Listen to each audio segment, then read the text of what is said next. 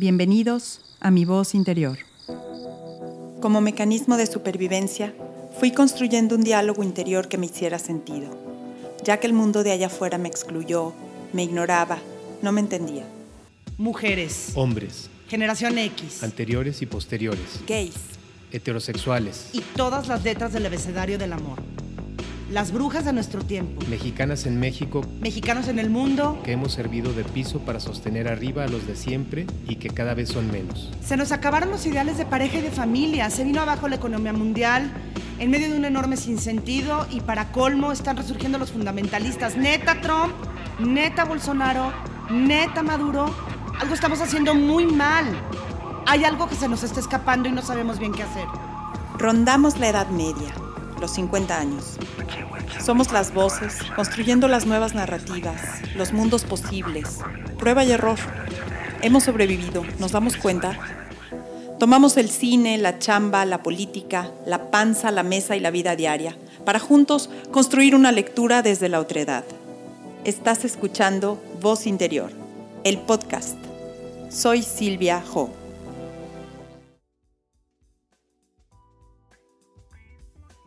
Estábamos en una reunión de trabajo, eh, chambeando con Renata, una de mis compañeras, en la sala de juntas tratando de construir un concepto. Yo estaba muy clavada. Renata le digo, ¿cómo ves si ponemos también un grupo de mujeres que tengan experiencia en huertos urbanos?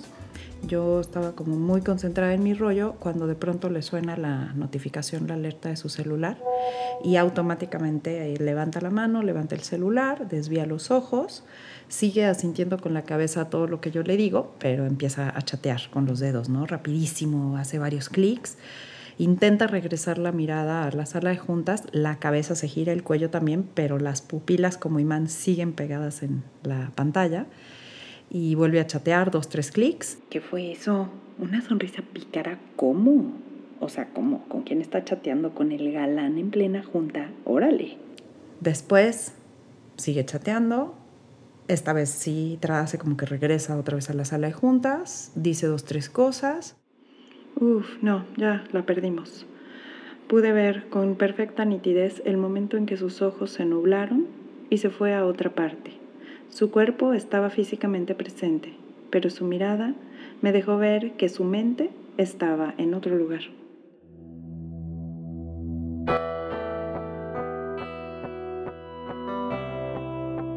Estamos conectados, estamos online, pero al momento que nos conectamos con otra realidad virtual, ¿de dónde nos desconectamos?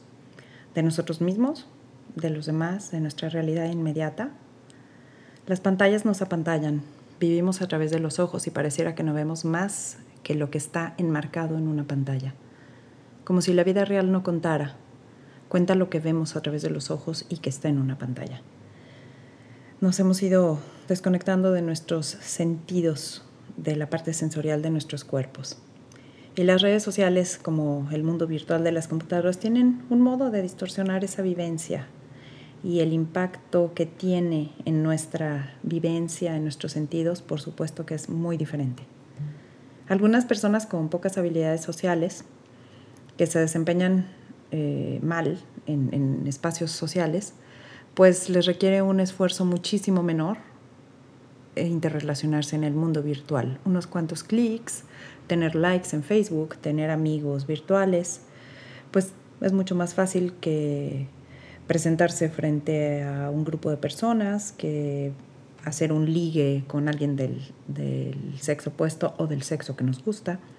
Y vamos perdiendo corporeidad, vamos perdiendo noción del cuerpo, vamos perdiendo las emociones y nos vamos dejando, eh, entregando a la parte mental, a unos cuantos clics, a un sentido mental discursivo, a, una, un globito verde en nuestro celular que nos indica que tenemos un nuevo mensaje.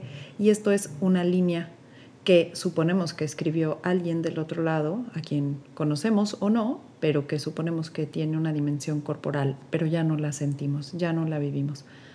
Es cierto que también por otro lado las redes sociales y el mundo virtual nos ha permitido conectar con, de manera sin precedente con toda una comunidad que tiene perfiles afines a los nuestros o eh, intereses comunes. Pero también esto nos eh, ha permitido acercarnos a un mundo que antes nos hubiera sido inaccesible totalmente. Así que esta dimensión de mantenernos conectados o desconectados del mundo online, pero también de nosotros mismos y de la inmediatez, es decir, de lo que tenemos frente a nosotros en este momento real, en este momento, en este instante del aquí y el ahora, nos hace desvincularnos de ese momento inmediato. Em, en este capítulo vamos a estar revisando y analizando distintas formas de cómo la tecnología ha tenido impactos en nuestras vidas, en nuestro mundo inmediato y cómo nosotros también mm, desde ahí hemos perdido la capacidad de, y el criterio y digamos una ética de cómo se insertó las tecnologías en nuestra vida y cómo nosotros estamos reposicionándonos frente a ellas, pero ya de manera automática sin haberlo eh, reflexionado o valorado antes. En el episodio de hoy vamos a estar hablando en el segmento con Mariana Rosell de esta temática en torno a algunas series de televisión y películas. También vamos a escuchar un segmento sobre las formas nuevas del ligue en esta época del Tinder y de otras tecnologías Em, del matchmaking. Así que escúchanos, síguete con el episodio, varios segmentos en los que vamos a estar analizando estos temas. Estás en Voz Interior y yo soy Silvia Jo.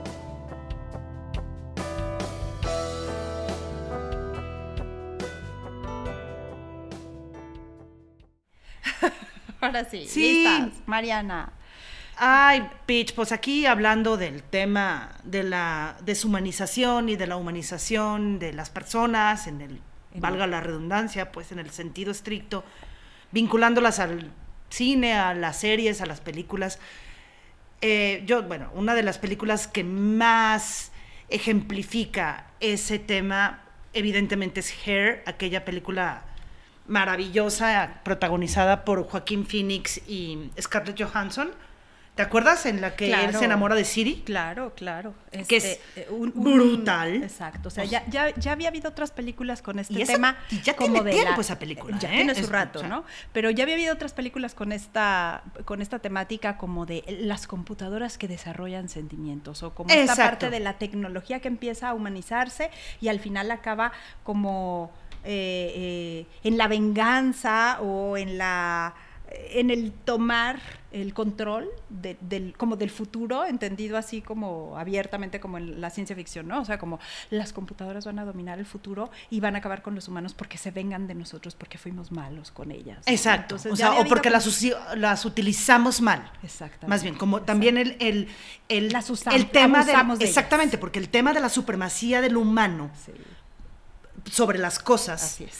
Ese es el punto, porque también por eso es, lo que se está acabando, el, es lo que está acabando el mundo. Esa soberbia y esa supremacía que tenemos como seres humanos.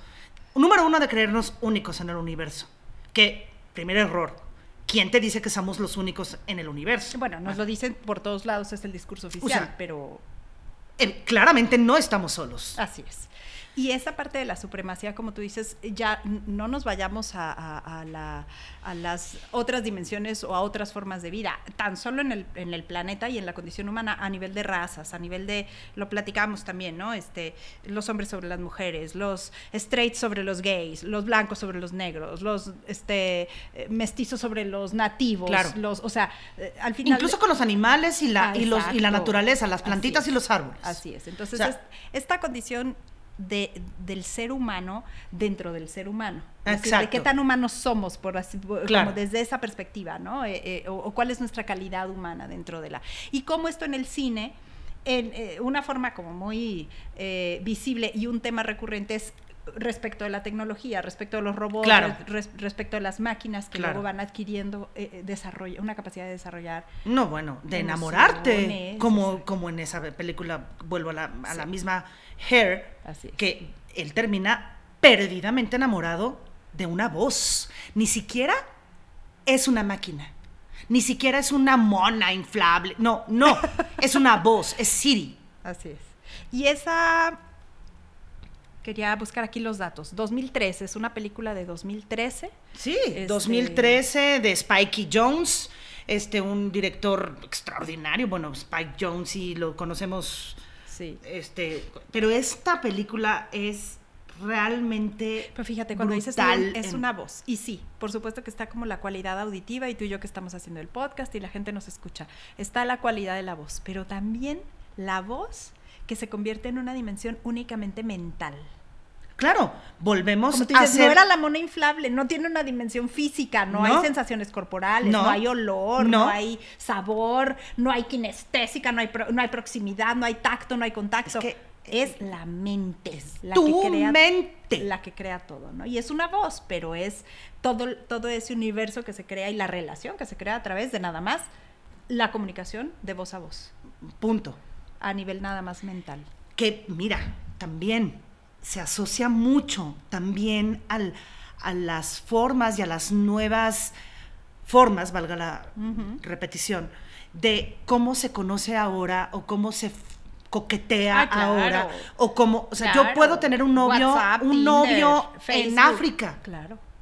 Y es solo la relación mental. y entonces estás con el WhatsApp, hay videollamada, hay, o sea, hay como ya demasiadas, pero sí todo tiene que, Que ver verse con esa dimensión, con la dimensión de eh, hasta qué punto la línea es tan delgada que puede romperse con un chasquido Sí.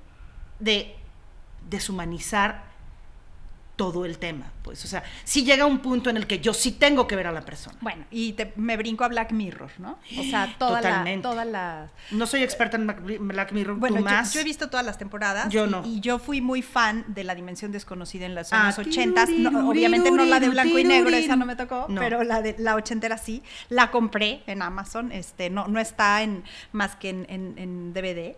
Este. Esta, esta serie de Black Mirror, que todos sus capítulos, uno tras otro, abordan de distintas, desde distintas aplicaciones tecnológicas, cómo es la interacción con la tecnología y cómo es la interacción con el ser humano, ¿no? Pero siempre está la mediación, siempre está el medio de por medio, siempre Ajá, sí, está sí. este, este capítulo donde la mamá puede ver a través como del iPad, de la, la hija es, se llama Angel o, guar- o Ángel Guardiano, algo así es el nombre del capítulo, No, que es que tiene un iPad la hija adolescente porque entonces la mamá puede ver, pero no es el iPad, la mamá tiene el iPad, pero la hija tiene las lentillas puestas en los ojos, entonces la mamá puede ver a través de los ojos de la hija Ah, dónde, sí, dónde anda, ya, con quién salió, qué está haciendo, o sea, pues como si eso es vida para la mamá, ¿no? No, bueno, qué cosa. Entonces, es e- esta misma eh, exploración como de dónde se funden las tecnologías y dónde se termina la humanidad del ser humano, ¿no? Sí, o sea, sí, no, no, no, peligrosísimo, delgadísima la, la,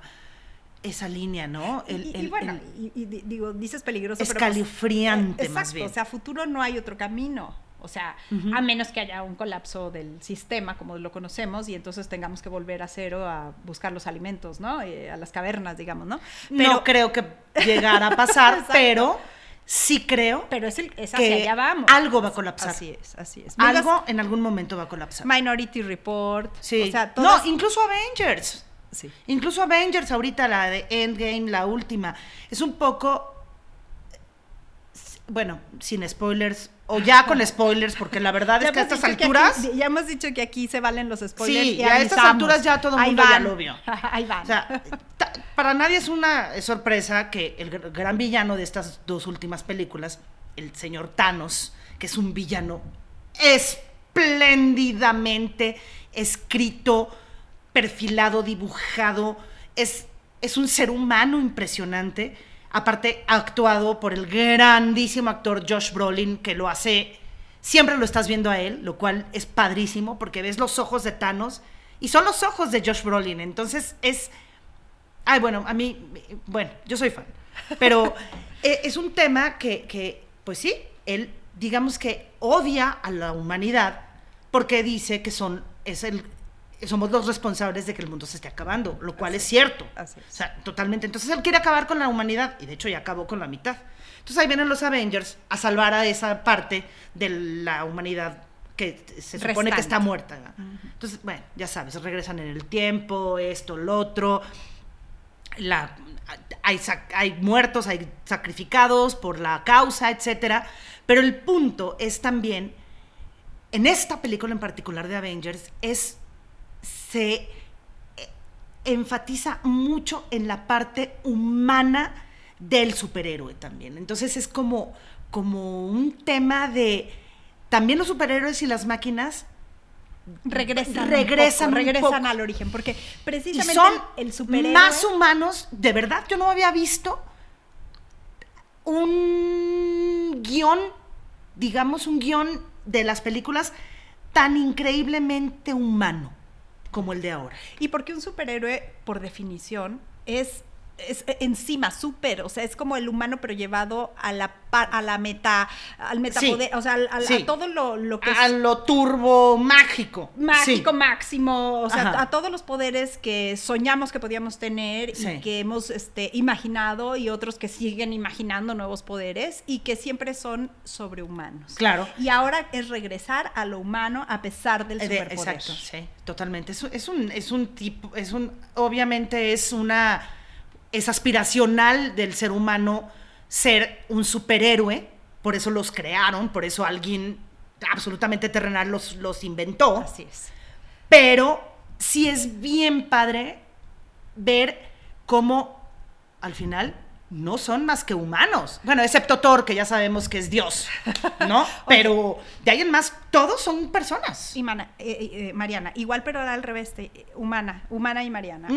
igual pero ahora al revés los humanos que estamos en este plano de lo más mundano, de lo más cotidiano, la gente con la que trabajamos, con la que nos emparejamos, nuestros hijos, nuestras familias, o sea, todos nosotros que estamos viviendo también ahora a todo un proceso de deshumanización. Absoluto. Y yo más de una vez he dicho que los, zombies de, nuestra era, pues no, no son los que se les caen los pedazos de, o sea, no, ¿sabes? O sea, esta es una representación caricaturizada, más sí creo que estamos frente a un montón de mecanismos eh, enzombizantes. Completamente. Eh, que nos están enajenando de nuestra dimensión humana, del otro y de la otra, el cercano y el menos cercano, porque hay un montón de mediaciones eh, tecnológicas como uno de los factores, pero no como el único. Claro. El, yo creo que el verdadero factor es el de inocular el miedo, ¿no? El de, el de que la premisa del miedo está por delante de, de la relación humana, del trabajo, de, o sea,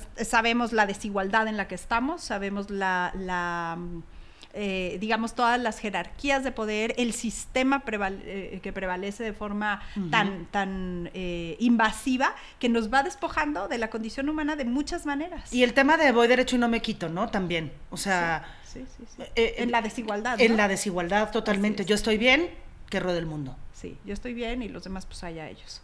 Y esta, esta deshumanización se ve plasmada en el diario vivir, en, en, la, condición humana, pero en, la lógica de, la vida cotidiana, en, todas nuestras relaciones, o en muchas de nuestras relaciones, y, estamos perdiéndola de vista. Completamente. Por, definición, porque nos estamos deshumanizando y entonces empezamos como a dejarle de dar importancia. La capacidad de indignación, habíamos hablado un poco de esto también ya, ¿no? O sea, como, ah, pues empezamos a ver normal ciertas cosas, sí. ¿no? Este o restarle importancia a, algo que a lo mejor, híjole, sí lo tenía. Sí. Decíamos, y no se lo diste en el justo momento, entonces pierde fuerza. Decíamos en, la, en, el, en el ámbito de trabajo, cada vez más eh, común encontrar gente con la que estamos colaborando que no es capaz de tocar sus emociones, que no es capaz de tocarse el corazón antes de tomar una decisión, que no estamos, eh, eh, eh, decíamos, este, la, no es como un asunto de recursos humanos y de selección de personal, de decir, ay, bueno, pues este, que sea capaz de vincularse con los demás, ¿no? Pero cuánta gente en el ámbito de trabajo estamos cada vez enfrentándonos más a, una escasez de capacidad de empatía, ¿no? Totalmente. Y eso totalmente. es una forma de zombismo. Es una, una forma absoluta y clara de zombismo, porque es no ver, no ser capaz de ver que al final somos las personas las que terminamos haciendo las cosas, ya sea técnico, eh, digital, em, tecnológico, institucional, institucional político. Todo, todo al final hay una persona que tiene. Entonces hay una incapacidad absoluta de gestionar, de negociar, de empatizar. bueno, de sentarte con alguien Mariana, o sea, e, e, el grupo del chat en lugar de, de, la junta de trabajo o la videoconferencia en lugar de la chela con los amigos Exacto. o el, ¿sabes? Entonces, eh, oigan, ¿cómo ven si terminando la jornada laboral de la oficina nos pasamos al bar de aquí al lado y entonces nos tomamos una chela? Sí, porque ¿qué crees? Somos personas. Sí.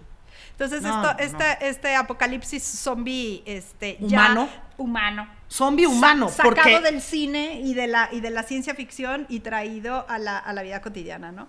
Mariana, pues muchísimas gracias. Estamos eh, trabajando en, en, el, en, la producción y en el retorno y en el ritmo y en la cadencia de, de la producción de este podcast. Sí. Eh, un gusto compartir el micrófono. Igualmente, un claro. Un gusto compartir. Y nos dejamos de tarea ver eh, la peli de The Wife, la esposa. Ah, Creo claro. que en español le pusieron La Buena Esposa. La Buena Esposa. Y, y estaremos tratando también temas de género, temas de feminismo en nuestra siguiente cápsula. No se la pierdan. Gracias. Adiós.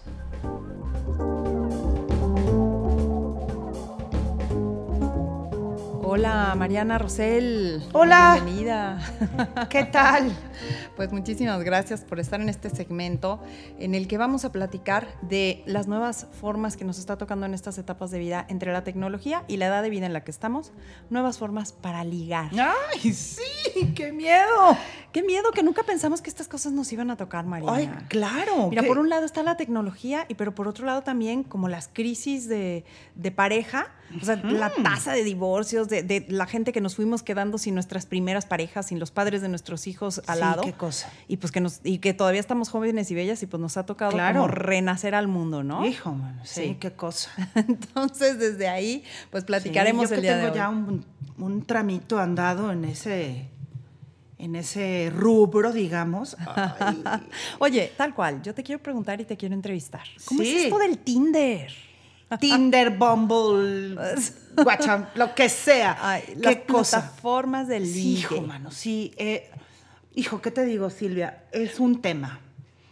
Es un tema por demás ya muy asumido y muy arraigado y nadie eh, se escandaliza ni nadie dice nada, pero pues sí, eh, hay que entrarle a las nuevas formas, como bien dices, a la tecnología y a lo que el mundo de hoy ofrece.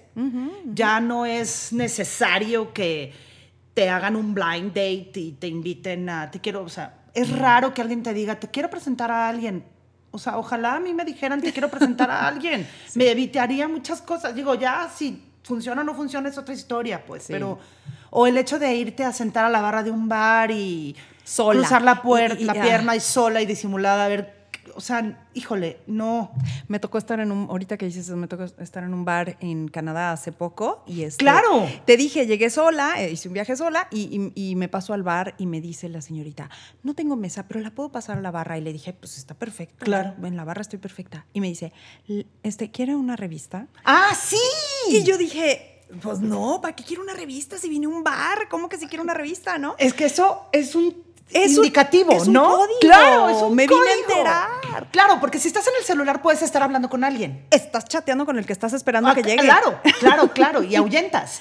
ahuyentas. Eh, entonces, En un libro o una revista, claro. es- es- estoy en ocio. Estoy sola. Estoy en tiempo abórdenme. disponible. Claro. Abórdenme. ¡Ay, no! Qué loco, bueno, ¿verdad? que te voy a decir, eso viene siendo, ahora sí que viene siendo, el- lo mismo que podría ser, pues ahora sí que pasar las páginas del catálogo literal. Sí, que sí, sí, sí, es el Tinder. Porque el Tinder es de verdad un catálogo como si estuvieras viendo cabezas de ganado o Zapatos. zapatos en cualquier catálogo así. Sí, sí, sí. este sí. no, este no, ah, este sí, este no.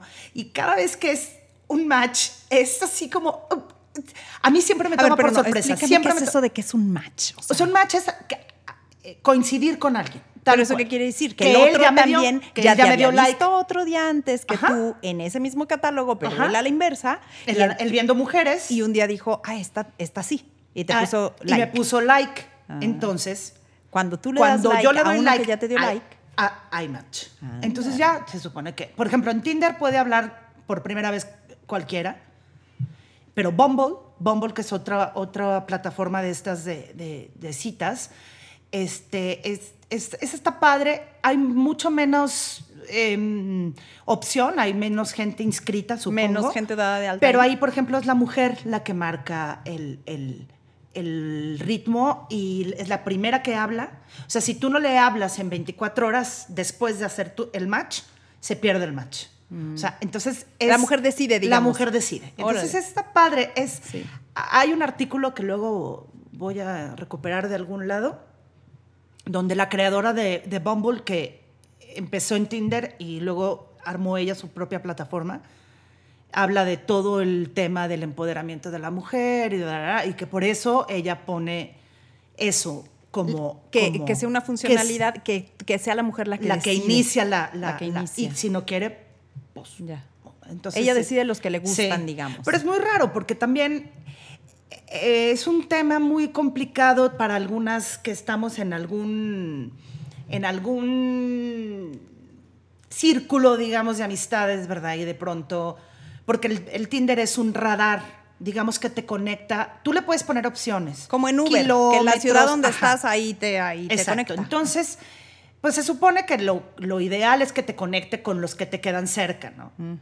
Tú puedes poner kilómetros también, pero no hay muchos, o sea, no así, hay hasta Ensenada, pues no, no, pues tampoco. pero, por ejemplo, a mí me ha tocado encontrarme con personas que no me hubiera gustado encontrarme ahí conocidos? Bueno, cualquier cantidad de casados que conozco.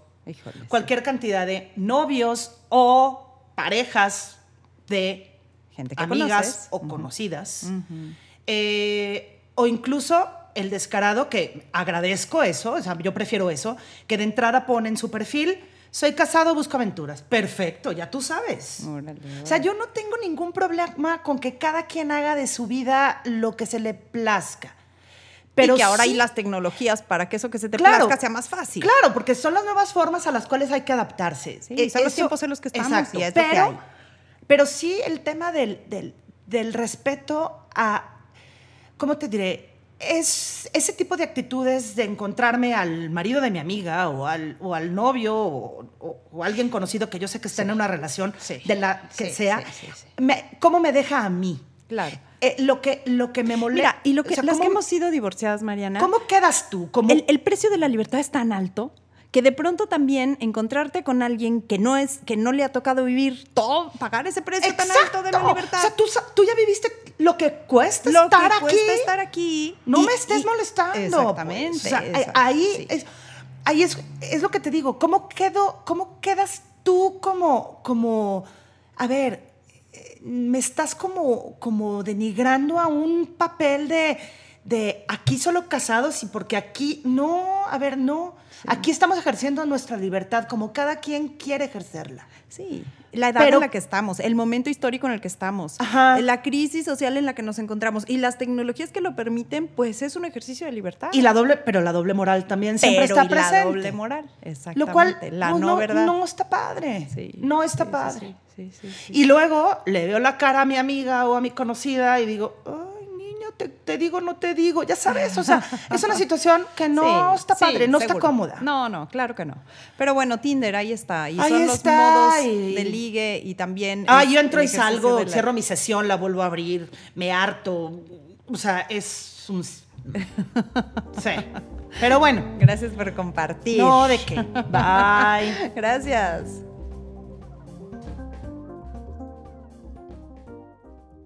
Las tecnologías son herramienta y la mente es herramienta.